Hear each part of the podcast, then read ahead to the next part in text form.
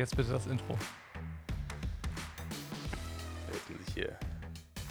So, da sind wir wieder. Äh, dieses Mal präsentiert wieder von Three Beers. Oder Herr Bock, wie heißt es genau? Three Bears. Three Bears. Wir sind ganz korrekt, weil wir wurden äh, darauf hingewiesen, dass das quasi nicht ganz korrekt war, was wir gemacht haben. Also es ist nicht Three Beers, sondern Three Bears. Ah, falsch sagen soll man auch nicht. Aber Wie auch immer. Whatever. Ich glaube, ihr wisst, wo, wo, was ich sagen will. Ähm, Der Porridge Podcast. der so. Porridge, der Porridge Podcast oder den Podcast. Wir sind in Köln diesmal zu Angesichts. Auf der anderen Seite sitzt Herr Bock, ich bin der Nils und wir haben dieses Mal gesprochen über Daytona, äh, das große Rennen, was in hoffentlich fünf Wochen in Florida stattfinden wird. Es geht um 1,15 Millionen Euro und ich erkläre euch in der nächsten, nächsten Stunde, wie mein Ziel ist, möglichst viel von dem Kuchen mitzunehmen.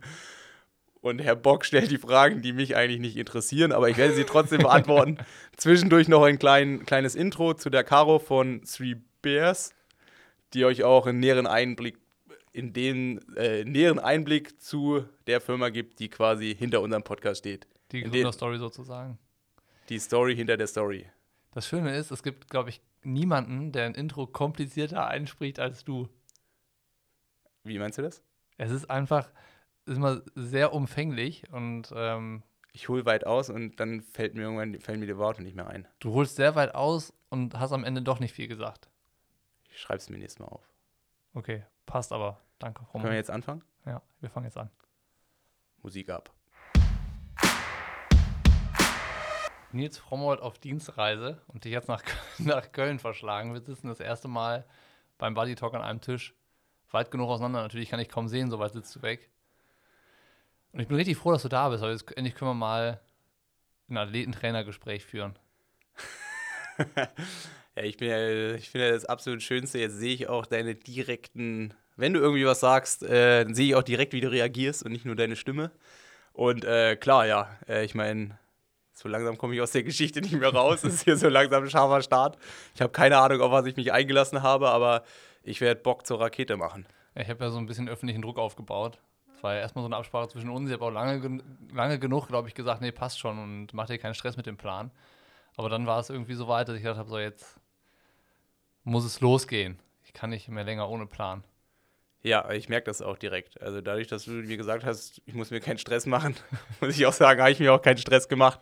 Ähm, aber ja, äh, ich bin auf jeden Fall gespannt, ob man aus dem Bocky da noch ordentlich was rauszaubern kann, weil, ähm, wie ich ihm auch gerade schon bei unserem ersten Trainer-Athleten-Gespräch äh, mitgeteilt habe, sehe ich ja Niklas immer noch als das Phänomen an, was äh, am ersten Tag eigentlich besser ist wie nach am 28. Trainingstag.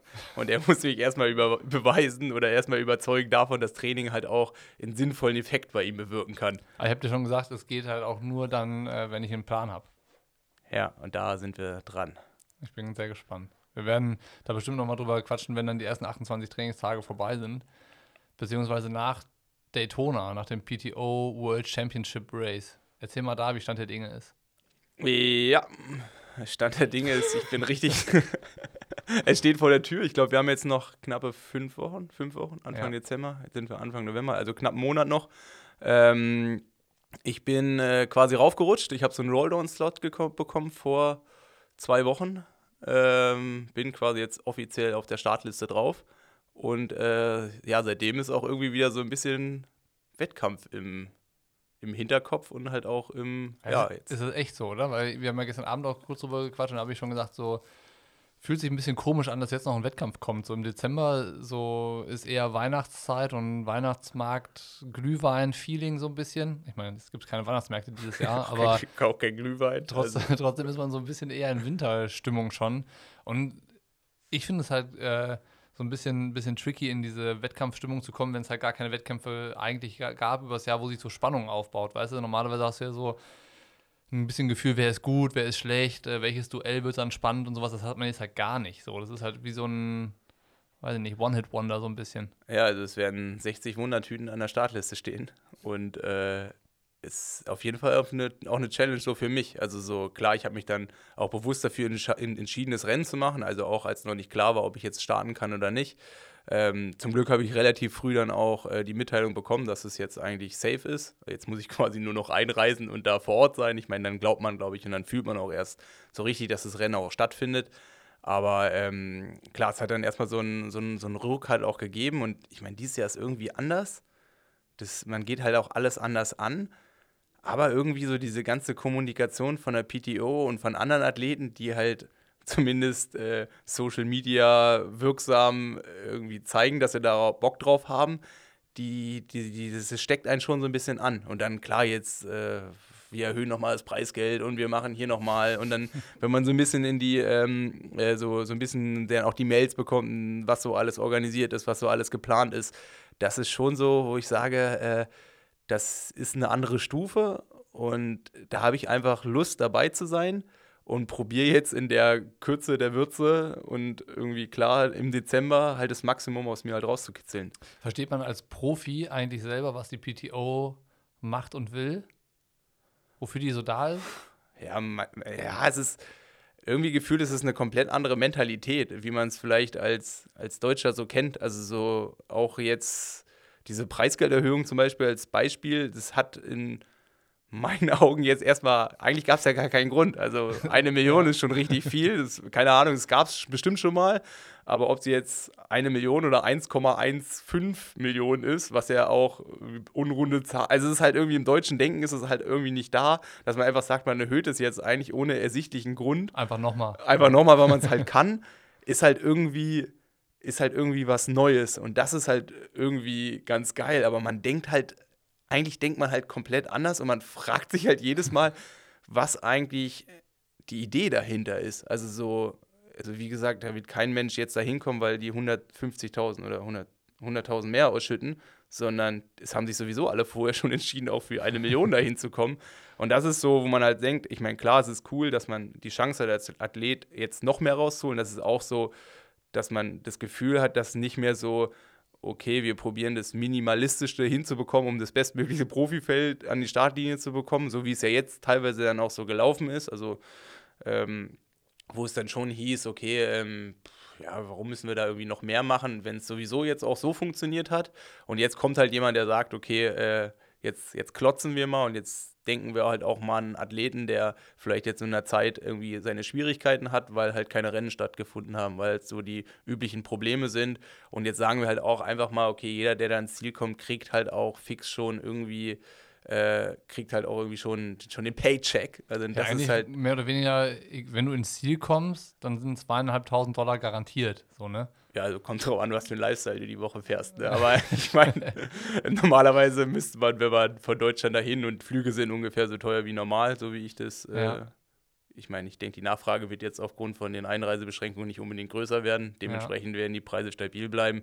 Von daher kann man schon davon ausgehen, dass, äh, dass jeder, der da startet, auch ähm, ja, auf, auf jeden Fall dann auch danach noch, auch noch seine Weihnachtsgeschenke bezahlen kann. Ist das jetzt äh, eigentlich ein Rennen, wo die Vorbereitung unter erschwerten Bedingungen für dich stattfindet, weil jeder weiß, Schwimmbäder sind geschlossen oder gibt es da so ein bisschen Sonderbehandlung für den, den Profisportler? Ja, die gibt es auf jeden Fall. Also ich meine, es wurde ja auch, ich meine, wenn wir jetzt direkt auf den Lockdown ein, ähm, äh, Lockdown zu sprechen kommen, der ja seit Montag gilt, war ja eigentlich der Berufssport an sich nicht so direkt betroffen wie der Amateursport. Ähm, und auch sicherlich ist es für uns einfacher gewesen, ähm, dass man das ganze Thema Lockdown schon mal im, ähm, im März halt hatte, wo es dann wirklich auch man sich erstmal die Frage stellen musste, was ist Berufssport, was ist, äh, wer zählt da drunter, wie kann man das alles regeln. Äh, in meinem Fall dann auch, wer, wo gibt es dann vielleicht die Möglichkeiten. Ähm, von daher war es für uns eigentlich ganz einfach, dass es ähm, eine Gemeinde gibt, die bei Freiburg ist, die relativ äh, also die relativ offen uns gegenüber ist. Wir dürfen laut ähm, Beschluss trainieren. Also ich glaube, als Berufssportler in Baden-Württemberg zählt man als jemand, der quasi als Berufssportler Geld verdient und Steuern zahlt, blöd mhm. gesagt. Ähm, erste, zweite Bundesliga in allen Sportarten, plus halt Landes- und Bundeskader. Und da werden wir quasi die Sparte Berufssportler dann als Ironman-Profis. Als, als äh, steuerzahlender Profisportler sozusagen. Ja, also als hoffentlich zahlender. also muss man ja auch dann erstmal dann das Geld verdienen, dass man halt Steuern bezahlt. Aber klar, also derjenige, der es halt haupt, haupt, hauptgeschäftlich tut. Und ähm, die haben uns, oder das, die Gemeinde heißt Merzhausen, es ist wirklich direkt an Freiburg dran ist aber unabhängig von Freiburg. Ähm, da sind natürlich auch, die ganze Bürokratie geht ein bisschen schneller. Wir kennen direkt die ganzen Ansprechpartner, die haben uns das letzte Mal ausgeholfen. Hast du direkt die Telefonnummern, da wissen die direkt, was mit uns anzufangen. Und jetzt ging das eigentlich relativ schnell, als dann auch sicher war, dass, dass die Schwimmbäder offen haben dürfen für Schulsport, mhm. etc., war dann auch klar, dass wir, ähm, äh, wir da auch weiter schwimmen dürfen. Und alles andere lässt sich ja irgendwie auch äh, bewerkstelligen. Also ich meine, äh, Swift ist ja, glaube ich, noch nicht verboten. Indoor-Radfahren ist ja nicht verboten. Also so, man kann das ja alles machen, was man jetzt sowieso viel machen würde, weil ähm, ja, das ist dann, ich meine, Daytona fahren wir 20 Mal im Kreis. Das ist eine 4-Kilometer-Runde. Mhm. Äh, ich meine, was muss man da machen? Möglichst lange im Auflieger sitzen bleiben. Und ich glaube, bei jetzt im November, Dezember draußen trainieren, äh, macht man es dann doch eher Indoor, wenn es spezifischer wird. Und Laufen ist klar, bei uns sind die Bahnen gesperrt. Ich weiß gar nicht, ob es irgendeine Bahn gibt, aber äh, die Natur bietet so viele Vorteile. Also ich bin, ich bin, mm, klar gibt es kleine Einschränkungen, aber im Großen und Ganzen kann ich mich eigentlich. Hast du ein Laufbahn noch? Ja, ja, also okay. Laufbahn habe ich auch. Das ist eigentlich auch, ähm, ja, nicht täglich, aber es, äh, die Stromkosten steigen. Stellst es auf jeden Fall mal jeden Tag an. Guckst, ob es noch, noch, funktioniert. Ja, okay, ich habe so eine, ähm, das sogenannte, äh, meine Physiotherapeutin, die Christine, äh, die hat mir was ganz Spezielles ausgedacht. Das ist das sogenannte Christine Booty Special. Äh, weil ich so ein paar das Ansteuerungs... das klingt aber sexy. Ja, ist es auch, weil es geht primär um die hintere Kette. Also mein Arsch ist zu schwach und deswegen laufe ich eigentlich jeden zweiten Tag so wie so ein Wanderschritt äh, mit 15 km/h. So ein, äh, 15 km/h wäre schön, mit 15% Steigung wandere ich quasi so ein Laufband hoch. Und das mache ich quasi als Aktivierung vor meinen Läufen. Von daher ist es sowieso immer schon so, oder immer kann ich nicht sagen, zumindest im letzten halben Jahr äh, relativ gut frequ frequentiert, damit. Äh, damit du einen knackigen Pro bekommst. Damit äh, ich auch dann hoffentlich von hinten gut ausschaue, ja. also müssen wir dann mal die Konkurrenten fragen, wenn die sich im Rennen von hinten nur noch sehen. Ja, also soll ich jetzt sagen, ja, da können wir, können wir. Ja, natürlich, ja. Und weil ich ja vorne fahre, können wir natürlich auch alle fragen. Ja, ist doch so, oder nicht? Ja, ich, ich es war halt immer schon so, es gibt halt den Masterplan und der Masterplan ist halt immer der gleiche. Das Problem ist halt immer, dass halt auch in dem Fall manch andere auch einen ganz geilen Masterplan haben. der überschneidet sich dann im Normalfall mit dem eigenen. Ähm, äh, ja, aber klar. Es ist, es mal äh, mit so einer Plattitüde ein bisschen weiterzuführen, du kannst ja auch einfach mal at attackieren. Das attackiert ja heutzutage kein Profi mehr, Frau Maul. Ja, also wenn ich was äh, in Daytona, wenn ich mir das vorgenommen habe, war es äh, sogenannt die Eier mal zu zeigen und da mal richtig. nee, also es geht um Fernsehzeit, ist klar. Also ja, klar. Es, alles andere ist, ähm, zählt nicht. Ähm, und das werde ich auch im besten Gewissen probieren umzusetzen und dafür arbeite ich jeden Tag 24 Stunden hart. Aber mal auf den Punkt ein bisschen ernster eingegangen. Man kann ja nicht einfach nur, ähm, so gerne man seine Eier auch zeigen möchte, man, man attackiert ja auf dem Niveau nicht mal eben einfach so. Gerade an der Spitze vom Feld, wenn irgendwie ein Andi Dreiz, ein Sebi Kienle und so die, die Radmaschinen da fahren, Daniel Beckegaard irgendwie vielleicht auch so, ein neuer, äh, so eine neue Heißdüse. Ähm, selbst, wenn man, selbst wenn man wollen würde, eine, Attacke im Profi-Triathlon ist ja nicht mal eben einfach so gemacht. Ja, okay, jetzt drehen wir uns ja. Also eben habe ich ja allen meinen Arsch gezeigt und jetzt muss ich auch immer hinterherfahren. ähm, aber klar, und ich meine, das unterschätzt man dann auch viel. Ich meine, man spricht immer von diesem Windschatteneffekt von 10, 12, ich meine, jetzt sind es, glaube ich, wieder 20 Meter in Daytona.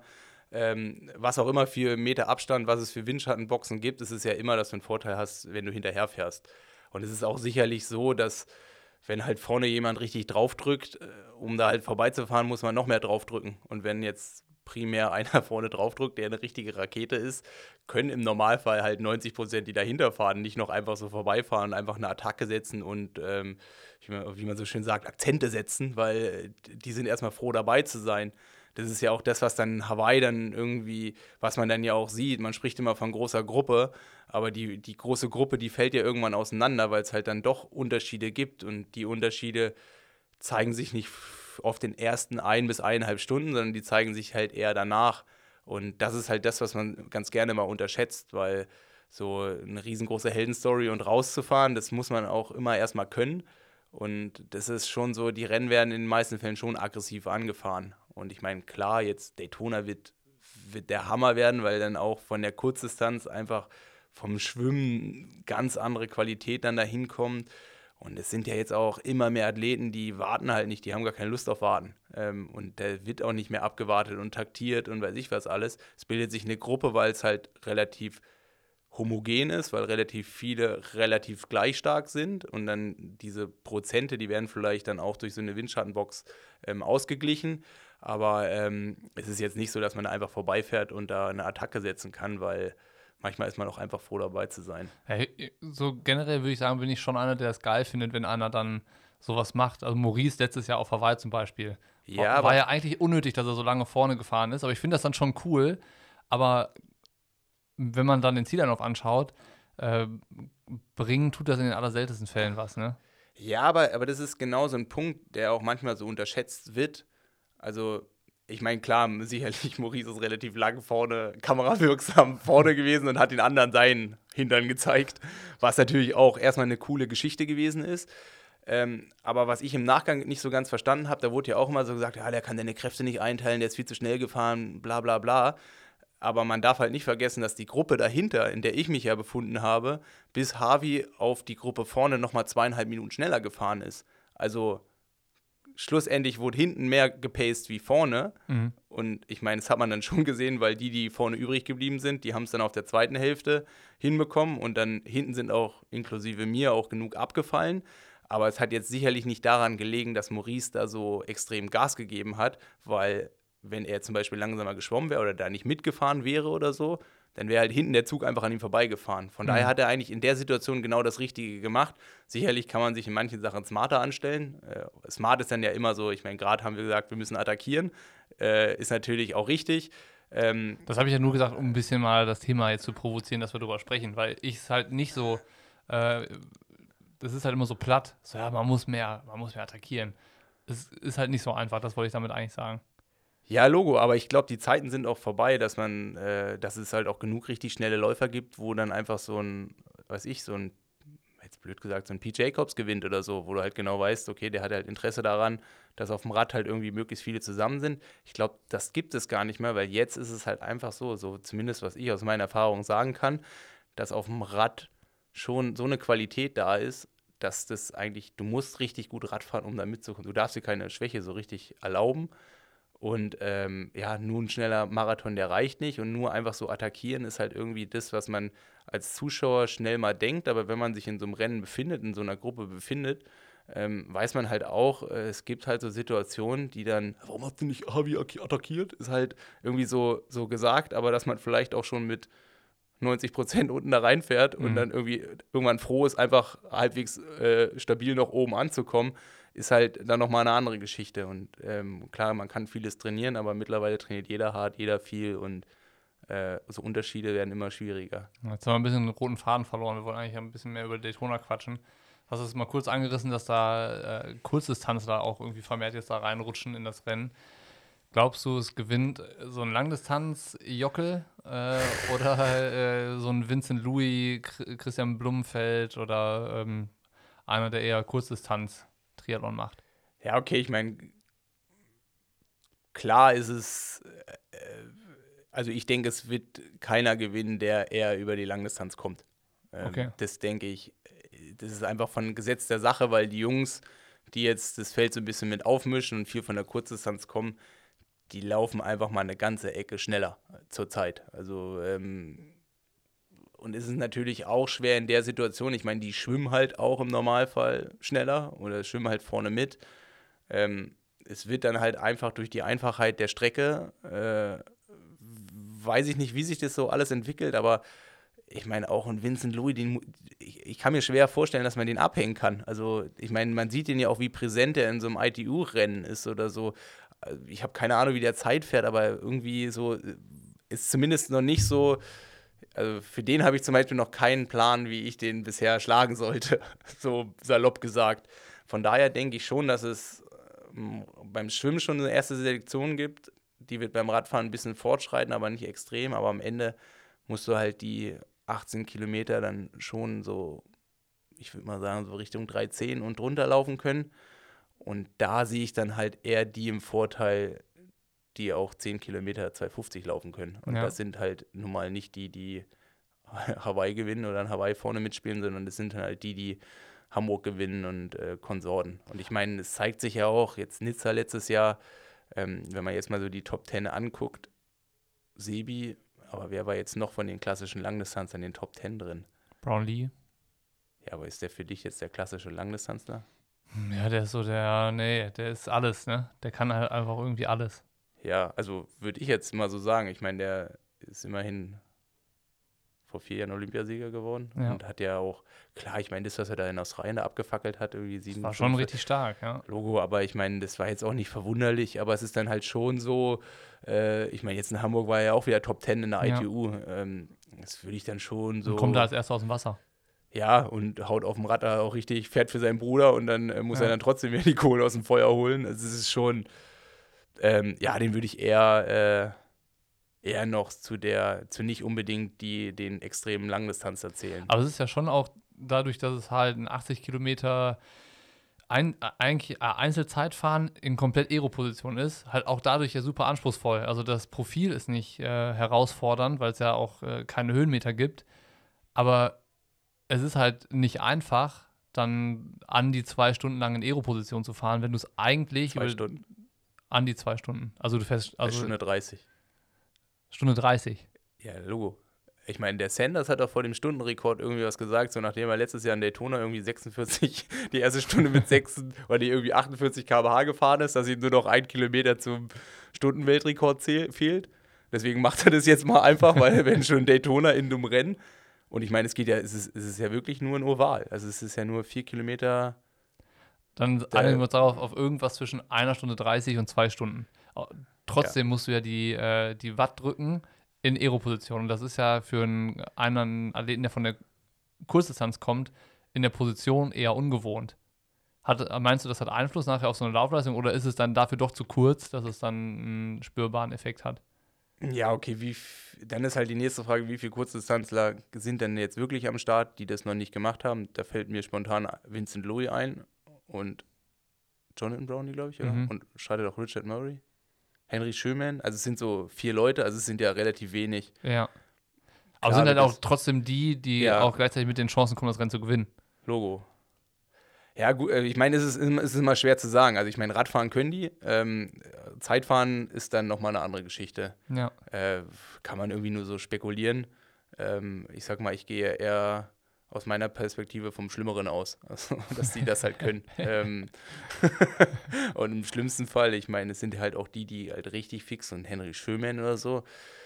Ähm, Wäre halt auch schon ganz gut, wenn ich da nicht unbedingt noch irgendwie Minuten au- auffahren müsste, bis ich den mal irgendwie sehe. Ja. Wie ist denn die Lage so? Bist du fit genug?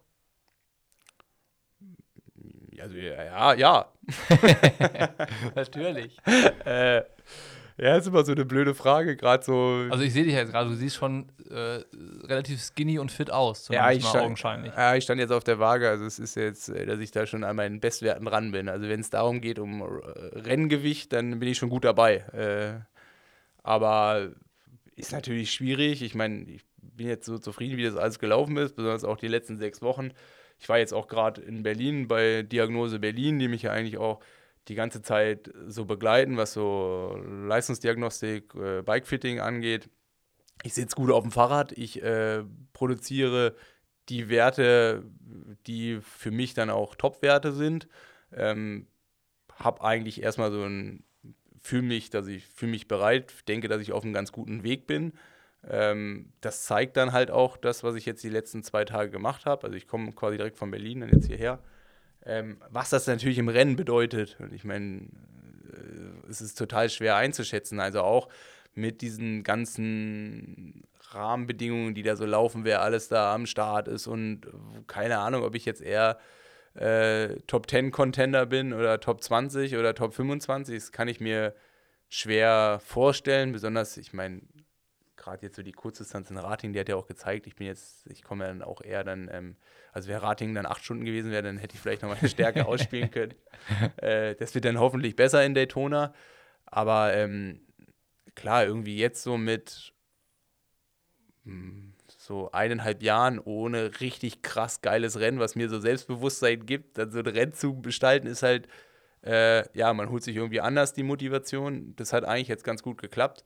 Aber ich, ich, ich, ich schätze mich selber als Wundertüte ein. Lass uns gleich mal über die Motivation und sowas noch, noch quatschen, aber du hast es gerade noch mal erwähnt, es ist eine Dienstreise, auf der du dich hier befindest. Äh, Berlin, jetzt Köln. Und äh, damit wir uns den ganzen Spaß ja hier erlauben können, äh, haben wir ja auch äh, das äh, Three Bears zu verdanken. Und äh, um den Bogen zu machen, haben wir jetzt bei der Episode mal die Gründerin zu Wort kommen lassen, um einfach mal so ein bisschen Exkurs zu nehmen über so Start-up-Dasein. Das ist ja auch, glaube ich, ein Thema, was du ganz cool findest. So wie, unter, wie Unternehmen sich entwickeln, wenn sie neu sind. Und das ist ja noch ein relativ frisches Unternehmen, die gibt es seit vier Jahren und haben dann schon eine relativ steile Geschichte hinter sich. Und äh, da haben wir ein kleines Interview mit der Caro gemacht. Ich würde sagen, das blenden wir jetzt ein und danach quatschen wir einfach ein bisschen weiter. Caro, neue Stimme im Buddy Talk. Ähm, erklär doch mal ganz kurz, äh, wer du bist und warum wir jetzt miteinander sprechen und was Three Beers eigentlich macht, woher das kommt, wohin die Reise noch gehen soll und dann schauen wir mal, welche Fragen ich mir noch so für dich ausgedacht habe. Okay, ja, cool. Freut mich. Hallo erstmal. Ähm, ja, ich bin Caro, Mitgründerin von Three Bears ähm, und ähm, gibt uns seit vier Jahren. Vor vier Jahren habe ich die Firma gegründet mit meinem Mann Tim. Er ist Engländer, also wir sind so ein deutsch-britisches Gespann und ähm, haben auch lange in ähm, UK gelebt und ähm, ja, haben beide viel Sport gemacht, ähm, gerade auch Ausdauersport, also viel Triathlon, für mich eher nur das Laufen, für, für meinen Mann ganz klar auch ähm, Schwimmen und Radfahren und so und sind auch während der Zeit eigentlich auf den Porridge-Hype gekommen. Also wir haben da echt Porridge für uns entdeckt, ähm, vor allem er. Er hat damals von einem Mann trainiert und hatte so Hunger die ganze Zeit. und da sind halt Haferflocken mega und Porridge hat man da in London drauf und runter gegessen. Und dann fanden wir das so cool und haben festgestellt, dass es das in Deutschland so gar nicht gibt und vor allem halt nicht ähm, in lecker. Also das heißt wirklich äh, nicht so Babybrei-mäßig, ja, so Haferschleim, Haferbrei, mit dem wir alle irgendwie groß geworden sind, sondern mit großen Stücken und viel Frucht. Und ähm, ja, da ist dann damals die Idee tatsächlich entsprungen, dass wir das gerne in Deutschland machen wollen. Und ähm, vier Jahre später, so verrückt es klingt, haben wir jetzt ein Porridge-Business. Ist das was habt ihr für einen Background? Also, du hast gerade gesagt, ihr macht so Sport und ähm, die initiale Idee war ja auch mal, äh, hier mit deinem Mann zu quatschen, weil der eben Triathlet ist und da vielleicht so ein bisschen die natürlichere Verbindung ist. Aber er ist englischsprachig und dann haben wir gesagt, das ist dann vielleicht doch ein bisschen einfacher, wenn wir miteinander plaudern. Aber was für einen Background braucht man, um ein Porridge-Business zu starten? Ja, ähm, also um ehrlich zu sein, ähm, wir kommen jetzt beide nicht aus der, ähm, aus, wie sagt man, aus dem Lebensmittel, aus der Lebensmittelproduktion. Ja, ähm, ich habe in der Marktforschung gearbeitet. Ähm, ich habe Sprachen studiert und so und ähm, äh, so alles so ein bisschen und ähm, habe äh, quasi aber auch für einen großen Cerealienhersteller, den alle kennen, hm. ähm, den Markt analysiert und habe da halt damals wirklich auch täglich in meiner Arbeit gesehen krass, was ist das eigentlich mit Porridge? Das wächst ja ohne Ende. Was ist das für ein Segment? Und gibt es in Deutschland noch nicht. Also das heißt, ich bin so ein bisschen im Food-Bereich gewesen und Tim auch ganz anderer Bereich, eher Logistik und, und Finance und so. Ähm, aber ähm, er ist so auf den Triathlon gekommen, äh, während wir in London gelebt haben. Also Laufen war für uns beide immer schon echt ähm, einfach was, was wir gern gemacht haben zum Ausgleich. Und ähm, dann ist er quer durch London gefahren mit der U-Bahn, hat irgendwann gesagt, das ist doch scheiße. Er holt sich ein Rad und macht es mit dem Rad. Und dann ist er so viel Rad gefahren und ist dann auch morgens noch laufen gegangen, dass er sich gedacht hat, so fit würde er wahrscheinlich nie wieder sein. Jetzt fängt er an, Triathlon zu machen. Ähm, genau, aber so von daher sind wir da so ein bisschen gekommen. Aber es war jetzt nicht, dass wir jetzt beide aus dem Lebensmittelbereich kommen. Also ähm, uns kam einfach diese fixe Idee, ähm, und für Tim war eigentlich immer klar, dass er sich selbstständig machen wollte. Für mich weniger. Ich bin voll der Sicherheitsmensch. Ähm, aber als wir dann diese Idee hatten, haben wir einfach gedacht, wenn wir das nicht machen, dann macht das irgendjemand anders. Und ähm, dann waren wir beide so Feuer und Flamme und sind es nach und nach so angegangen. Glaubst du, dass das so ein bisschen der Geist ist, den man als äh, so Gründer oder Start-up-Mensch braucht. Also das ist so ein bisschen das, was du beschreibst, eine Idee zu haben und dann vielleicht ein bisschen, äh, ein bisschen Verständnis von dem Thema zu haben, was man davor hat, ähm, aber jetzt nicht unbedingt Experte oder Fachmann auf dem Gebiet zu sein und dann aber trotzdem so davon überzeugt zu sein, um loszulegen. Ähm, das ist äh, was, das kenne ich auch. So, also bei uns mit Pushing Limits ist es eigentlich ähnlich. Wir machen da auch viel so Content-Produktion äh, mit Podcast, Videos und so weiter und so fort. Und als wir damit angefangen haben, haben wir auch gesagt, da fehlt irgendwie sowas, also in der Sparte Ausdauersport Triathlon mhm. und haben uns dann auch so reingearbeitet. Also als wir dann gesagt haben, ja, so ein Podcast, den bräuchte es eigentlich noch, dann haben wir uns da nach der Idee damit beschäftigt, was müssen wir denn dafür organisieren, wie funktioniert das, äh, was muss technisch organisiert werden, damit das dann auch umgesetzt werden kann und so weiter und so fort. Und so war das eigentlich bei allen Sachen, die dann bei uns entstanden sind. Es ist was, wo du sagst, das ist schon so eine Grundvoraussetzung, ja. die man inne hat? Ja, also ich glaube, ja, ähm, man muss schon diesen Unternehmergeist halt irgendwie haben und auch manchmal zu sagen, ich war sowieso nie Fan, ich war auch nie bei Riesenkonzernen. Ich habe einmal ein Praktikum im Konzern gemacht und habe danach gedacht, nie wieder. Ähm, ich bin nicht so Fan von so krasser Arbeitsspezialisierung, ja. Und ich finde, ganz viele Dinge kann man mit gesundem Menschenverstand machen. Wenn man Neugier mitbringt, wenn man Leidenschaft mitbringt, dann muss man, wie du schon sagst, man muss auch nicht ein ausgebildeter Podcaster sein oder ein ausgebildeter Fotograf, um gute Fotos zu schießen. So. Und deswegen muss man auch kein ausgebildeter Porridge-Macher sein, um eine Porridge-Firma zu gründen. Also ich finde bei ganz vielen Dingen, wenn man ähm, die Neugier hat und sagt, okay, dann machen wir das. Und am Anfang waren wir zu zweit und wir waren ein Jahr lang zu zweit. Und da haben wir alles gemacht. Wir haben vorher noch nie Supply Chain gemacht. Ich habe nie Vertrieb gemacht. Ähm, wir haben vorher nie einen Businessplan geschrieben. Also du machst ganz viele Dinge, ähm, probierst du aus, machst du einfach mal und klar holst du dann mit der Zeit Experten für bestimmte Bereiche rein. Das merkt man dann auch, das braucht man auch, aber ich finde viele Dinge, ja, braucht es genau dann von außen oder so frisch. Also ich glaube, viele Leute, die eine Idee haben, kommen manchmal gar nicht aus dem Bereich. Man, mhm. Wir kamen ja auch von Kundenseite eigentlich, ja. Wir haben angefangen, Porridge zu essen, haben aber kein geiles Produkt gefunden, haben uns dann gedacht, wie blöd.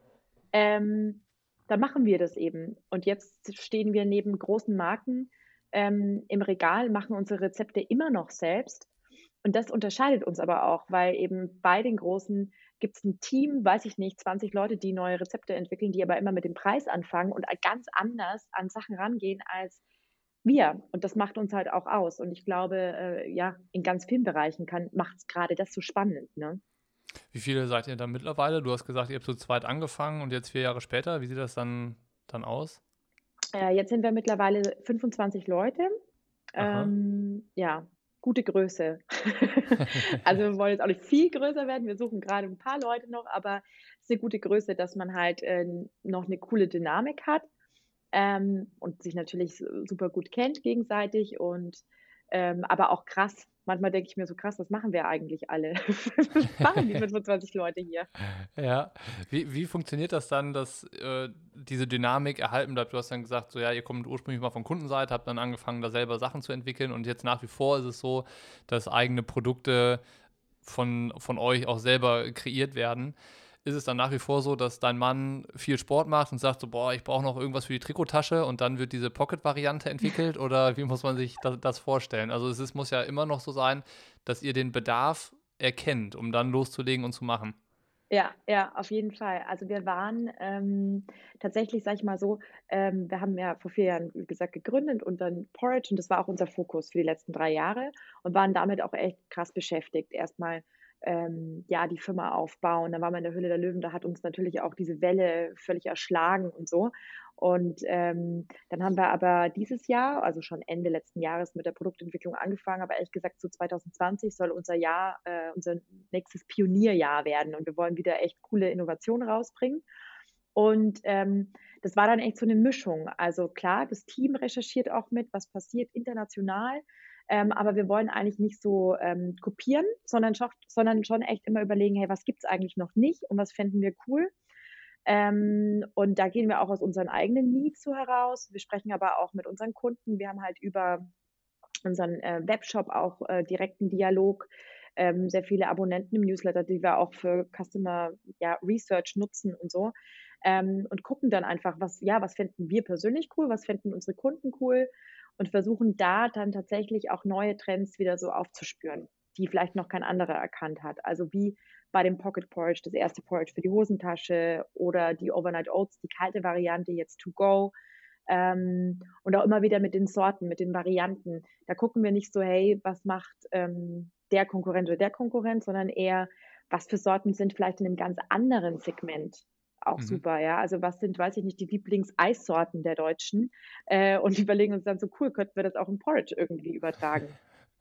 Und gehört zu so einem Pionierjahr dann auch, äh, sowas wie ein Thema wie Markenausrichtung. Also ihr habt ja dann angefangen, äh, weiß ich nicht, mehr mit Sportlern zu arbeiten. Das ist ja auch der Grund, warum wir in Kontakt gekommen sind. Äh, ja. Über äh, die Kontaktaufnahme zu Nils sind wir in Kontakt gekommen. Dann ist diese Idee entstanden, dass äh, wir diesen Buddy Talk starten, wo ihr Partner seid. Und äh, das ist ja jetzt dann, glaube ich, ich würde mal sagen, so drei, vier, fünf Monate her, wo relativ viele Sportler angefangen haben, das Produkt zu benutzen, zu zeigen, darüber zu kommunizieren und sowas. Und ich erinnere mich noch an das, an das allererste Telefonat, was wir hatten. Ja. Da haben wir auch so ähm, den, ja, sagen wir mal so, die größten Bedenken, die Nils und ich hatten, äh, mitgeteilt, so, ähm, das, was wir machen, das, äh, Nils ist kein Influencer, der ist halt Profisportler. Ja. Und dann haben wir dann aber auch gesehen, ihr arbeitet tatsächlich mit fast keinen Influencern, sondern nur mit Profisportlern zusammen. Henrik Pfeiffer, Rick Zabel, Nils Frommholt und so weiter. Ähm, ist, wie, wie viel Strategie ist so hinter so einem Thema? Ja, ja. Also es ist tatsächlich, ähm, wir wollten uns, wir haben die Marke dieses Jahr schon ein bisschen neu ausgerichtet, haben jetzt auch einen neuen Head of Brand. Ähm, da wird auch noch viel kommen, auch so ein bisschen stringenter noch. Wer sind wir eigentlich? Was ist unser Purpose? Also auch Thema Nachhaltigkeit ganz groß. Ähm, haben wir auch viel schon gemacht und in die Wege geleitet dieses Jahr, aber das wird nächstes Jahr sicherlich noch, noch größer und noch wichtiger bei uns. Ähm, aber wir haben natürlich verschiedene Zielgruppen. Also wir haben auch nicht nur Sportler, wir haben auch Mütter, Familien, mit denen wir viel machen. Ähm, wir sind aber nicht so eine typische Influencer-Marke. Also wir haben schon auch ein paar Influencer, so typische Influencer, aber eigentlich wollen wir nachhaltig ähm, ja, Markenbotschafter ähm, Kooperationen aufbauen. Und ähm, da haben wir uns echt so im März, April dieses Jahr zurückbesonnen, auch an unsere Roots. Wo kam denn die Idee überhaupt her? Wir haben die Sportler-Zielgruppe eigentlich komplett vernachlässigt ähm, und aus dem eigenen Kreis auch. Also war auch so ein bisschen so Lockdown geschuldet. Wir haben sehr viel Sport wieder gemacht im Lockdown und ähm, ja, der Tim, mein Mann auch mit unserem Nachbarn jeden Tag auf dem Rad. Dann kamen die ständig mit neuen Ideen. Ähm, und was das Tolle war, ähm, ich habe dann persönlich einfach ein paar Sportler, die ich toll finde, auch angeschrieben und ähm, wir sind da echt einfach ja, mit offenen Armen begrüßt worden, tatsächlich im Ausdauersport. Also, und haben so eine richtige Fanbase jetzt auch aufgebaut. Da geht es um viel mehr als nur zu sagen, hey, ne, äh, das ist jetzt hier so eine professionelle Zusammenarbeit oder so, sondern das ist wirklich, es sind auch Fans und das ist halt so wichtig, ja. Ähm, und ähm, weil das dann auch einfach echt ist und nicht gekauft. Und ja, kann ich ähm, mir gut vorstellen. Deswegen, ja. Ja, das macht total viel Spaß, weil du musst auch nicht erklären, hey, kennst du Porridge schon? Ja, schon, klar, esse ich schon länger, aber und dann haben wir unsere Produkte halt auch einfach geschickt und dann so, okay, krass, so lecker kann Porridge sein. Ähm, und das bei den Nährwerten und den Zutaten und ähm, genau, das ist quasi, sag mal, erster Anfang, ja, also es wird auf jeden Fall langfristig äh, Fokus sein.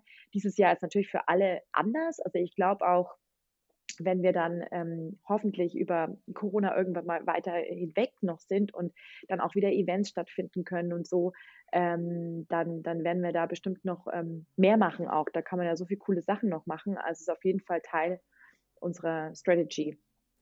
Jetzt kommen wir hier so ein bisschen vom, vom einen zum nächsten, weil ich direkt den nächsten Anknüpfungspunkt habe. Aber das ist, glaube ich, so vielseitig spannend. Also kann man mal überlegen, ob man unabhängig jetzt von dem äh, kurzen, schnellen Interview hier auch nochmal was macht. Äh, vielleicht inhaltlich im, im Blog oder so. Aber du hast gerade gesagt, äh, so Thema Nachhaltigkeit äh, wollt ihr an vorderere Stelle stellen. Aber wie sieht das dann bei einer Porridge-Marke aus? Geht es dann da um kürzere äh, Transportwege oder da, wo das äh, gefertigt und hergestellt wird? Oder wie muss man sich da äh, das Thema Nachhaltigkeit vorstellen? So in Verbindung mit Bekleidungsproduktion und sowas, glaube ich, ist es relativ logisch und äh, leicht verständlich. Aber jetzt bei einem Lebensmittel wüsste ich jetzt nicht auf Anhieb.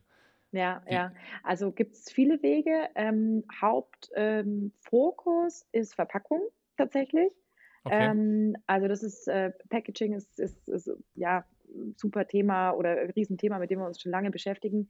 Wir verpacken ja in Plastik, weil Plastik ähm, äh, die besten Barriereeigenschaften hat.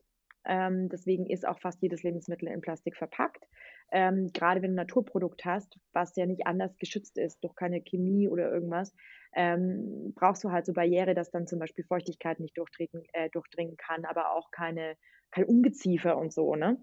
Ähm, Lebensmittelmotten und keine Ahnung was. Ähm, und äh, da haben wir jetzt aber neu eingeführt eine neue Folie. Haben wir lange gesucht, weil es gibt dann auch kompostierbare Folien, die haben aber teilweise mit der Umwelt reagiert. Das heißt, die haben sich aufgelöst oder haben Gewürze, Gerüche durchgelassen und so. Das war dann nicht so cool. Ähm, mhm. Also wir haben viele Tests gemacht und haben jetzt eine Folie ähm, gefunden, die auch alle Stresstests überwunden hat.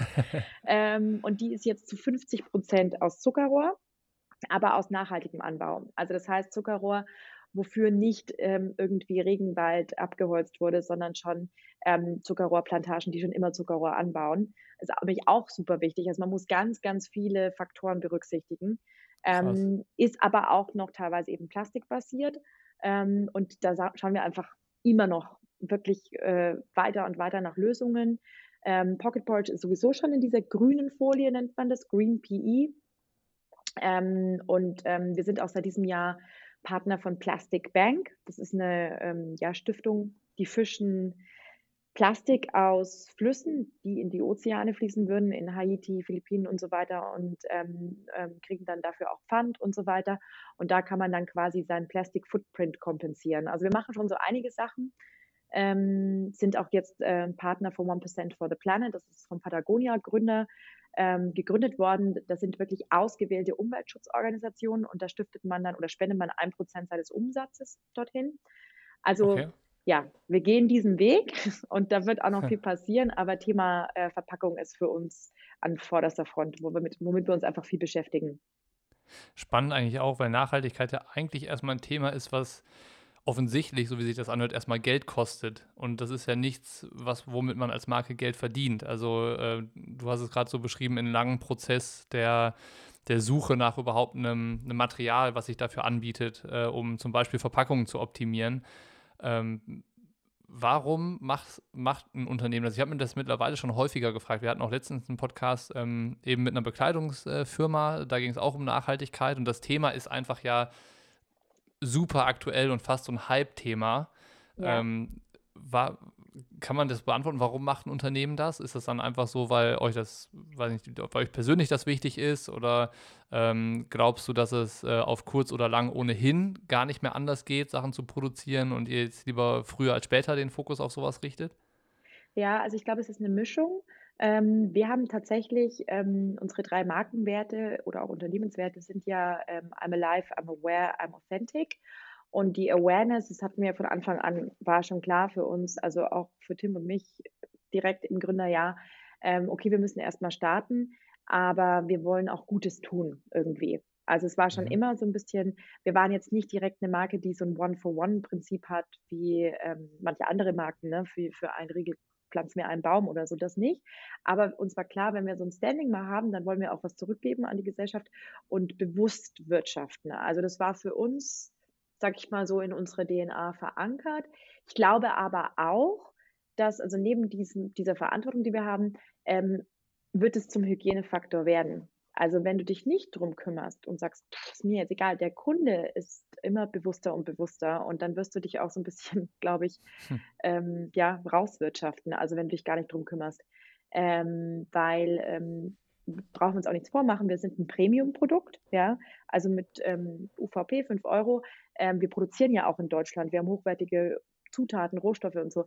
Da ist auch eine bestimmte Erwartungshaltung da, finde ich. Mhm. Und die, der müssen wir auch gerecht werden. Ähm, wenn ich mir jetzt Flocken für 39 Cent kaufe von irgendeiner Eigenmarke, dann erwarte ich wahrscheinlich auch nicht, dass die in Deutschland produziert sind, dass die nachhaltig verpackt sind und ähm, dass da die höchste Qualität drin ist. Aber bei uns, fairerweise, ähm, darf der Kunde dann auch ein bisschen mehr erwarten und dem müssen wir einfach gerecht werden und da wollen wir halt an, an vorderster Front sein und uns auch informieren. Aber ich glaube, es wird keine Marke, die lebensfähig bleiben will, auf lange Sicht daran vorbeikommen, sich in irgendeiner Art und Weise damit auseinanderzusetzen. Das denke ich auch. Und mit dem anspruchsvollen, mit der anspruchsvollen Zielgruppe, da seid ihr im Triathlon auf jeden Fall mal richtig. Also das sind, ja. äh, glaube ich, äh, so vergleichsweise zu anderen Sportlern, äh, die sind so anspruchsvoll wie kaum eine andere Zielgruppe, würde ich fast sagen. Also wenn man, die sind bereit dafür, für gute Ware und gute Produkte auch Geld auszugeben. Aber das muss man dann, äh, man muss da schon viel Überzeugungsarbeit, glaube ich, auch leisten. Ähm, aber ich glaube, es gibt genug gute Argumente dafür, dass man halt auch dann, dann äh, da entsprechend mehr für ein gutes Produkt ausgibt und eben nicht, weiß ich nicht, das ähm, Produkt vom Supermarkt für einen Dumpingpreis oder sowas kauft. Was würdest du sagen, um das jetzt abzurunden? Äh, noch äh, beste Eigenwerbung jetzt. Äh, die, die besten drei Argumente dafür, dass ähm, der, der Triathlet oder der Austauschsportler, der uns jetzt zuhört, zukünftig lieber ein bisschen mehr für sein Porridge ausgibt als ein paar Cent. Ja, also das allergrößte Argument, was wir auch immer wieder zurückgespielt bekommen, ist der Geschmack. Äh, das muss man einfach probieren. Wir haben eine Wiederkaufsrate von 40 Prozent online. Sehen wir ja, dass die Leute immer wieder kommen. Das ist phänomenal. Und das liegt einfach daran, dass du das schmeckst. Ähm, also der zimtige Apfel zum Beispiel, die Leute sagen immer, habt ihr da echten Apfel rein oder frischen Apfel oder wie funktioniert das? Ähm, und das rechtfertigt auch den Preis und ähm, die, die gekoppelt mit den Nährwerten, aber trotzdem sogar im Geschmack, weil es wirklich nur die Süße aus der Frucht ist, ist das einfach schon mal mega. Zweites Argument ohne Zuckerzusatz, habe ich gerade schon so ein bisschen dahin geleitet, aber immer nur die Süße aus der Frucht. Das heißt, du musst dir auch gar nicht die Zutaten so genau angucken, weil du wirklich einfach ähm, nur diese Süße hast und keine anderen Zuckeraustauschmittel oder sonst irgendwas. Und drittes Argument, ähm, ja, einfach support your local startup, würde ich jetzt mal sagen, produziert in Deutschland von Gründern, ähm, Rezepte selbst gemacht und diese Qualität, aber auch den Anspruch, ähm, das findet man bei keiner Marke in Deutschland, würde ich sagen. Ich kann an der Stelle nicht widersprechen und äh, Nils gleich sicherlich auch nicht, wenn wir im Buddy Talk weiter plaudern. Ich würde mich erstmal bei dir bedanken für die 20 Minuten. Äh, war ein schöner Exkurs in die Welt eines Startups, das jetzt auch den Ausdauer- und Triathlon-Sport so ein bisschen äh, für, für sich entdeckt hat. Glaube ich, vollkommen äh, zu Recht und auch sehr, sehr sinnvoll, da die, die Fühler so ein bisschen auszustrecken.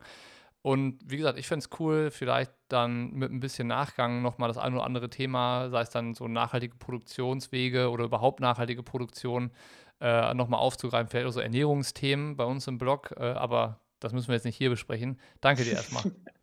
ja, cool, würde mich auch freuen. Vielen Dank.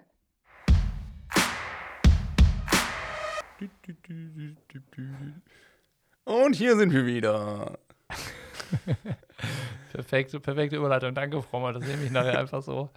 Ich meine, das ist ja eh dein Part-Time-Job, mit Werbestimme irgendwelche Sachen einzusprechen. Das machst du schon ganz gut.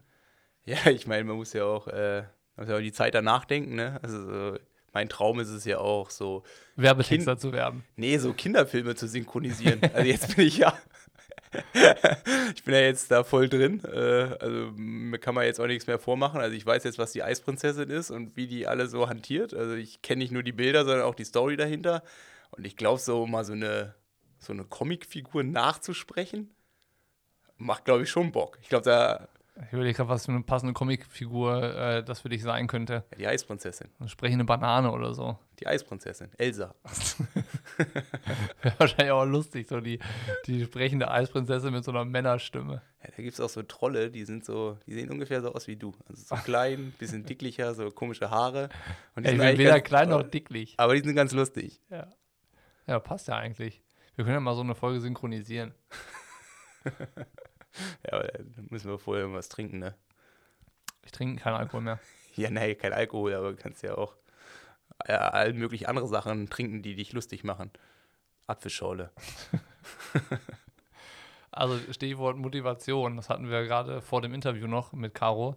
Äh, wie motiviert man sich jetzt, wenn man kein Rennen in Aussicht hätte? Wie wäre es jetzt bei dir, wenn äh, du dich mal in die Lage reinversetzen müsstest, in der wahrscheinlich gerade jeder Age-Grouper steckt. Äh, die dritte Offseason ist jetzt äh, so kurz vor der Tür, also äh, um das zu beschreiben, die letzte Offseason war nach dem Ironman Hawaii letztes Jahr, so die ganz klassische. Dann kam die Offseason dank Corona über den Sommer hinweg und jetzt kommt die dritte Offseason, weil man auch nicht so richtig weiß, wo soll die Reise eigentlich hingehen. Du kannst jetzt ja auch kaum noch Challenges machen und äh, 300 Kilometer Radfahren und Klopapier sammeln. Klopapier jonglieren. Jonglieren, ja. Klopapier sammeln. ja, wie würdest du damit umgehen, wenn es jetzt nicht absehbar eben so wäre mit, mit äh, Daytona oder, Frage anders gestellt, wie sieht es bei dir aus, wenn Daytona vorbei ist? Weil dann bist du ja in der gleichen Situation, in der jetzt sechs Wochen davor schon alle Age-Grouper aufstecken. Ja, also die Frage so mit Daytona danach, die wird wirklich mal interessant, weil ich meine, klar, auf was soll man gerade setzen? Soll man darauf setzen, dass am, ich glaube, 14. März Ironman Südafrika stattfindet? Und will man das? Äh, oder soll man darauf setzen, dass eine normale europäische Saison stattfindet? Also so, es ist so, auf was bereitet man oder was bereite ich mich dann in dem Fall dann vor? Da wissen, weiß man hoffentlich vor Weihnachten mehr. Ähm, das ist natürlich eine Sache, die man abstecken kann. Andererseits ist dann auch so dieses, äh, ich trainiere acht Wochen, fahre nach Berlin zu Raphael und dann checken wir die Werte, ob das alles so gepasst hat, hat irgendwo auch so eine Motivation. Also so auch zu sagen, okay, jetzt geht man wirklich mal diese Schwachstellen an ähm, und probierte auch mal was anderes aus, um dann quasi aus diesem normalen Rhythmus halt rauszukommen. So wie den Booty Walk zum Beispiel. Ja, so wie der Booty Walk. Das hat ja auch, das hat ja auch Beauty-Gründe. Also das ist ja, das kann ich ja schwer messen. Sieht halt einfach nur also ich, also ich habe ja die Rollläden schon unten, wenn ich das mache. Also das sieht mich niemand. Also die Übung sieht nicht geil aus, aber danach sieht man halt besser aus. Es sieht halt blöd aus, wenn du so eine enge Hose anhast und dann irgendwie so. Hast du dann auch so einen Spiegel daneben, dass du immer so dann äh, Ja, kannst? aber den muss ich noch verschieben, weil der ist eigentlich so eingestellt, dass ich auf dem Fahrrad sitze. Und es ist halt so, dass äh, ich quasi nur so, wenn ich meinen Kopf ein bisschen nach vorne mache, mich den Kopf im Spiegel sehen kann. Also ich laufe eigentlich die ganze Zeit so hinter dem Spiegel und müsste den eigentlich mal 10 cm nach hinten verschieben, damit ich mich da drin auch sehe. Dass du dir selber auf den Hintern gucken kannst. ja, da müsste ich halt so 20, 30 Zentimeter. Ich meine, der hat jetzt ein bisschen am Volumen gefunden. nee, aber äh, mein Tipp so, äh, sich zu motivieren, also es ist total schwierig. Also ich kann auch jeden nachvollziehen, der dann über den Sommer irgendwie weniger gemacht hat, weil ich meine, sch schlussendlich ist es für mich auch eine riesengroße Motivation, an Rennen teilzunehmen. Also nur für mich selber so viel zu trainieren, da könnte ich direkt, um, um mich wohlzufühlen, könnte ich die Hälfte halt streichen ähm, ist natürlich eine komplett schwierige, schwierige Sache. Also ich denke, was jetzt einem einfacher fällt, dass man jetzt äh, gerade in so einem Zeitraum ist, in dem man sich ja immer zu der Zeit befindet, wo man halt sagen kann, ich meine, klar, jetzt mit dem Lockdown ist jetzt nicht unbedingt ein Schritt nach vorne, sondern eher so, wo man sagt, jetzt wird es wahrscheinlich nochmal um drei Wochen verschoben. Mhm.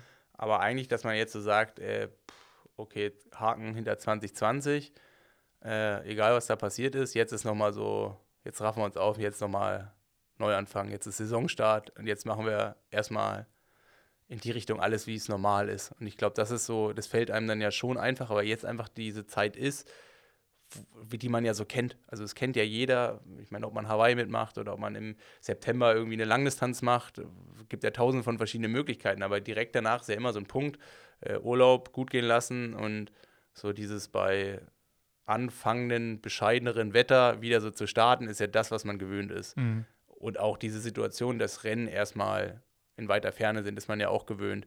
Und ich glaube, das kann man gut als, äh, als, als Startpunkt dann halt auch zu nehmen, dass äh, man wieder sagt, okay, man startet jetzt erstmal normal, man geht jetzt erstmal vom Besten aus, man blendet die Situation nicht aus, aber man geht jetzt einfach mal vom Besten aus und probiert es jetzt einfach mal so zu machen wie immer.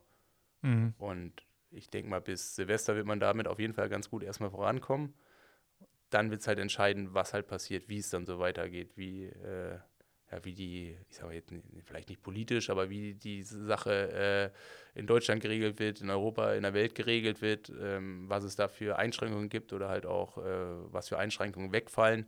Und ich glaube, dann ist ja sowieso auch mal die Frage, wo man sich dann anfängt, was für Ziele setze ich mir konkret. Also weißt du, der klassische Silvester. Ja, klar da fangen ja dann alle an, weniger zu trinken, um dann am 1.1. sich im Fitnessstudio anzumelden. Und ja. ich meine, das funktioniert dann auch ganz gut, um sich dann im Triathlon Ziele zu setzen. Das heißt, für dich würde es dann auch wahrscheinlich nach dem Weihnachtsurlaub, wenn man so will, relativ klassisch weitergehen mit einem Frühjahrstrainingslager oder sowas. Also du versuchst es dann schon, weiß ich nicht, normal durchzugehen, das, das also Jahr. So normal wie möglich. Also es ist auf jeden Fall so, ich meine, äh, wir sind als Team Erdinger alkoholfreier jedes Jahr im Januar, eigentlich immer so klassisch zweite Januarwoche, wären wir äh, auf die Kanaren geflogen. Jetzt die letzten Jahre halt immer ins La Santa. Das ist natürlich jetzt in dem Rahmen nicht umzusetzen. Von daher ist es halt auch schon, gibt es halt Unterschiede. Im Dezember werde ich auf jeden Fall auch irgendwie nichts machen. Habe ich in den letzten Jahren aber auch nicht gemacht, um einfach auch irgendwie mal eine längere Zeit zu Hause zu sein. Ähm, und dann, ja, also das ist ja schon irgendwie anders. Und es mhm. ist halt auch schon so, wo man sagt, ich meine, ich war jetzt auch immer der Freund, der sich im November dann mit dem Coach, mit wem auch immer, mit dir zusammengesetzt hat und dann gesagt hat, okay, ich, ich brauche jetzt schon die Ziele. Also ich würde ganz gerne meinen Saisonplan eigentlich schon, mein, meine ABC oder meine, meine A-Rennen irgendwie für mich formulieren. Irgendwie von mir aus auch schon so erste Zielsetzungen, damit man halt auch konkret weiß, was, was halt Sache ist. Aber ich meine, es ist halt irgendwie immer noch schwierig. Also wenn, ich meine, Daytona ist irgendwie greifbar, das wird auch stattfinden, davon bin ich fest überzeugt. Ähm, ich meine, das kann man gut oder schlecht finden, aber es, es, wird auf jeden Fall stattfinden und es ist auf jeden Fall für mich als Sportler ein Ziel, hm. äh, auf was ich mich irgendwie verlassen kann. Aber mir jetzt so das Ziel zu setzen, am 14. März in Südafrika zu starten, da würde ich selber nicht dran glauben. Also ja. nicht dran glauben, dass ich da fit zu werden, aber da würde ich einfach das so in Frage stellen, dass in Afrika am 14. März ein Rennen stattfindet. Und deswegen ist es für mich dann irgendwie kein greifbares Ziel. Und dann muss ich mir kein Ziel setzen, sondern denke halt, ist es halt schlauer, erstmal abzuwarten, was passiert und darauf gehend ähm, mir das Ziel zu setzen. Es ist ja jetzt auch gerade immer so die klassische Phase im Jahr, wo Budgets gemacht werden, wo normalerweise jetzt so ein paar Wochen nach dem Hawaii-Rennen, ähm, was ja nicht stattgefunden hat, dann so Sponsoring-Verträge gemacht werden, verlängert werden und so weiter und so fort. Kennen wir ja auch jetzt schon seit ein paar Jährchen das Spiel. Ja. Ähm, lass uns mal darüber vielleicht noch quatschen, weil das, glaube ich, für ein paar Zuhörer interessant ist, äh, weil der Profi auf der Langdistanz ist ja äh, abhängig von seinen Sponsoren. Also du hast ja kein System, das sich finanziert, sondern du bist da ja selbstständig und sowas. Du bist ja darauf angewiesen, dass die Sponsoren äh, da, da an deiner Seite sind. Wie, welche Erfahrungen hast du jetzt so am, am Ende von so einer Saison gemacht, die eigentlich gar keine Saison war? Also du als Profisportler eigentlich ja ähm, nicht das machen konntest, äh, wofür du Sponsoren auf deiner Brust hast. Ähm, ja, ist natürlich eine schwierige Situation. Erstmal hofft man ja immer, dass man, beziehungsweise wenn man im Jahr davor die gleiche Situation hat, ist ja das Ziel immer jetzt in zwölf Monaten Du sammelst Argumente. Die Argumente zu sammeln. Ja. Das ist ja so das, was es so. Und man freut sich ja immer, wenn man die besseren Argumente an so einem Tisch hat. Dann ja. kommt man am besten dann irgendwie raus. Ich meine, jetzt ist irgendwie speziell. Man hat, wenn man es sportlich betrachtet, keine oder es gibt ganz wenige, die Argumente haben. Ich gehöre jetzt nicht unbedingt zu denen, die die sportlichen Argumente haben.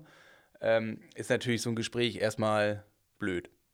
Ist natürlich auch erstmal. Weil das Ausgang so offen ist ja, man weiß halt auch nicht und man, man, man kann es ja in dem Fall auch nicht ändern. Es ist ja auch so, dass man die Situation von seinen Partnern in irgendeiner Art und Weise ja auch verstehen kann. Ich meine, in unserer Situation ist halt immer noch das Glückliche, dass die Sportindustrie an sich jetzt von Corona äh, jetzt nicht so ex, also wenn ich das jetzt so oft, wenn ich das jetzt so sagen darf, mhm. also ich mit meinem rudimentären Wissen so behaupten kann, aber es ist ja schon so, dass die Sportindustrie, die ja auch in den meisten Fällen, in unserem Fall dann quasi unsere Sponsoren darstellen, dass es denen ja grundsätzlich erstmal gut gegangen ist. Also äh, in meinem Fall, äh, Hoka hat ohne Ende Laufschuhe verkauft, Canyon hat ganz gut Fahrräder verkauft, vielleicht jetzt nicht die Wettkampf-Triathlon-Räder, aber halt andere, andersweitig Räder. Also den Unternehmen, die mich unterstützen, die die stehen jetzt erstmal ganz gut da. Ist natürlich was anderes, wie wenn jetzt ein Gastronom mich unterstützen würde oder so, der dann jetzt einfach vielleicht andere Rahmenbedingungen hätte oder gibt ja tausende von Möglichkeiten. Mhm.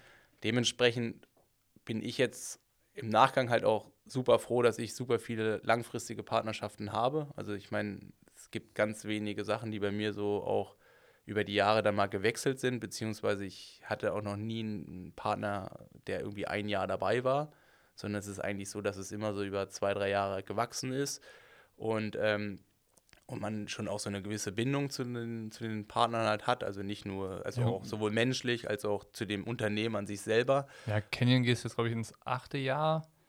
Erdinger wurde 2015 unterschrieben.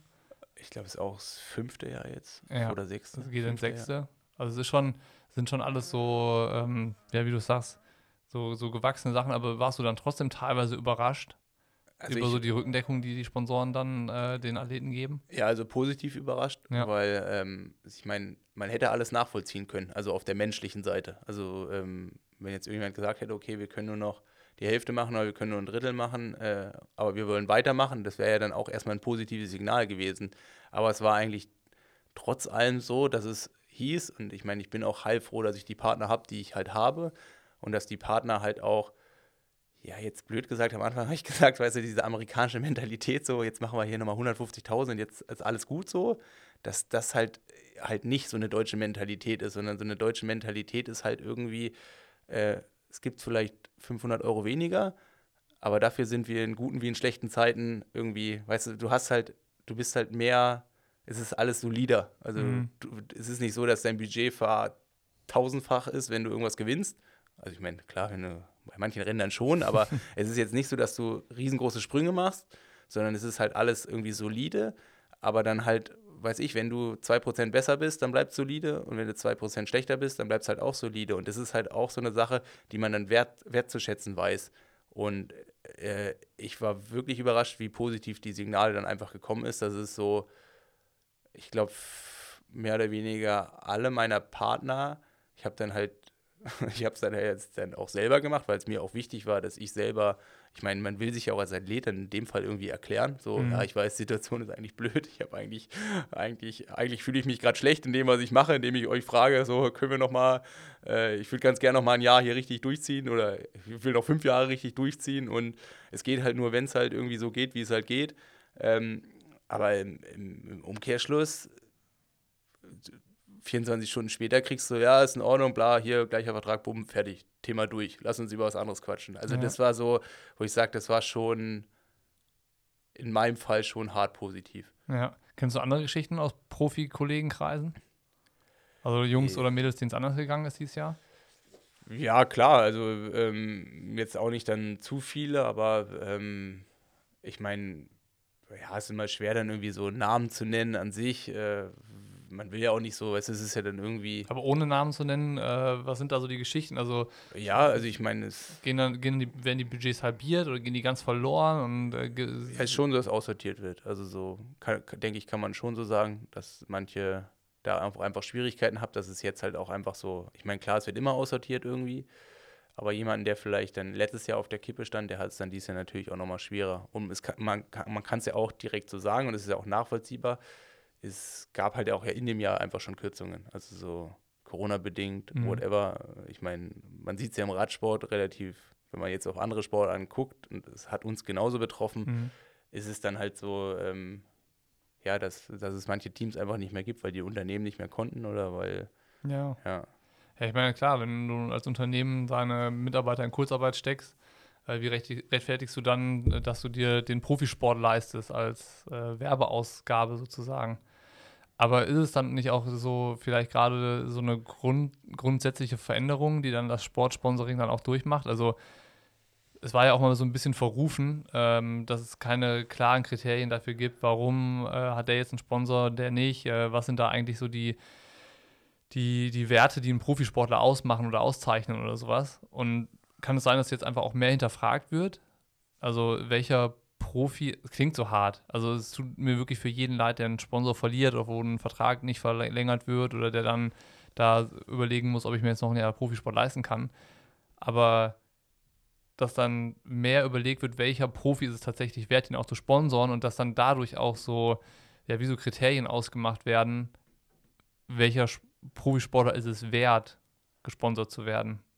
Ja, also grundsätzlich ist es ja, wenn es so strikte Veränderungen gibt, die ja jetzt einfach von oben herab bestimmt wurden, wird halt alles erstmal hinterfragt, sei es einfach Homeoffice, gibt es ja tausend verschiedene Sachen. Und sicherlich ist es dann auch, wenn alles irgendwie so hinterfragt wird, ist es dann halt auch so, weißt du, wenn ein Budget jedes Jahr sein Budget halt durchkippt und dann irgendwie das so verteilt wird wie immer, dann ist es halt so wie immer. Aber ich glaube, gerade in die Richtung hat sich in den letzten Jahren viel verändert, weil du wirst ja als Sportler nicht unbedingt nur noch über deine sportlichen Leistungen wahrgenommen. Äh, das Thema Social Media oder ich meine, du kannst dir ja selber auch eine ganz gute Bühne schaffen, um irgendwo dich zu präsentieren. Und das ist ja dann auch das, was für Sponsoren interessant wird. Und es geht halt auch immer mehr in die Richtung, dass, äh, dass man da halt mehr machen muss. Ähm, oder beziehungsweise, dass die, die da mehr machen, dass die einen Vorteil haben. Ich meine, ich glaube, wir haben sogar schon mal drüber gesprochen.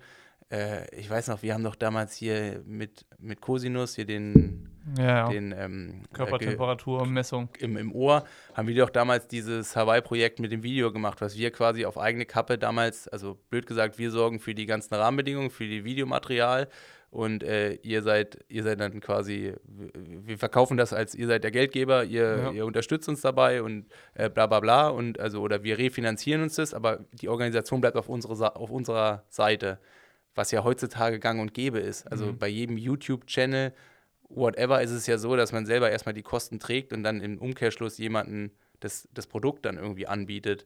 Und ich glaube, in die Richtung hat sich halt wirklich viel getan, weil in den ersten Jahren haben wir ja auch Probleme gehabt. Ich meine, wir wollten es damals ja auch schon ausbauen die, auf die nächste Stufe, aber da hat sich halt schwer, das war halt einfach schwer zu vermitteln, zu sagen, warum so ein Videoformat oder warum auch dann ein Athlet einfach nur im Alltag zu filmen, um wieder die, ich sag salopp gesagt, die Produkte nutzt, wie das halt interess interessant sein kann. Ja, und warum das Budget halt auch kostet. Ja, und dann halt, genau, es gab wahrscheinlich dafür auch gar keine Budgettöpfe oder so. Und Ja. heutzutage ist es halt so, äh, du kommst ja um Social Media Werbung gar nicht mehr rum. Mittlerweile weiß jeder, ähm, dass du damals, damit viel gezielter Marketing machen kannst, dass du damit viel gezielter in deine Zielgruppe reingehen willst.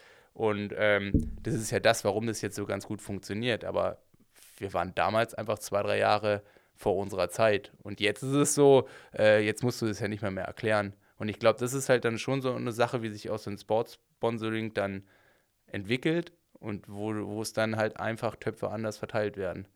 Wir müssen jetzt gleich auch noch arbeiten. Wie gesagt, Dienstreise von dir. Wir sitzen ja hier beruflich äh, zusammen am Tisch. Äh, ist nicht mehr lange hin. Dann wird man sehen, warum und wieso du hier bist. Ich meine, wenn man gerade aufmerksam zugehört hat und äh, verfolgt hat, dass du beim Bikefitting in Berlin warst und wir jetzt hier sitzen, um noch ein paar Sachen zu produzieren über den Tag hinweg, dann sind ganz findige Triathlon-Fans, die auch noch den Bogen schlagen zu den Sponsoren, mit denen du zusammenarbeitest und Social Media kräftig verfolgen, die nicht auf den Kopf gefallen sind, wahrscheinlich drauf gekommen, was wir hier heute noch machen und äh, fotografieren und shooten werden.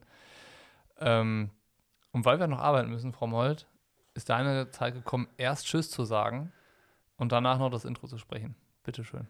Also erstmal Tschüss sagen. Ja, äh, ja, vielen Dank hier fürs Zuhören. Und klar, wir sind in geheimer Mission hier. und ihr werdet schon sehen, was da, was auf euch zukommt. Nee, ähm, ja, war, war wieder schön. War auch hier schön, hier den Herr Bock mal live gesehen zu haben, weil es ist dann doch irgendwie ein anderes Reden. Es ist halt so wie, wie beim Frühstücksschiss heute Morgen, nur hier mit so lustigen Mikrofon vor uns. Ja, und schon ein bisschen gesitteter hier. Ja, okay, zu Hause hast du keine Eierschalen an der Wand, damit dann das alles gut anhört. Nee, ist schon hier, das kann man schon machen, also kann man hier schon. Gibt's auch Kaffee und ist schon ein bisschen Lifestyle. Schon ein bisschen mehr Lifestyle hier. Muss ja sein. Ja. Muss man sich auch wohlfühlen. Pushing Limits, ne?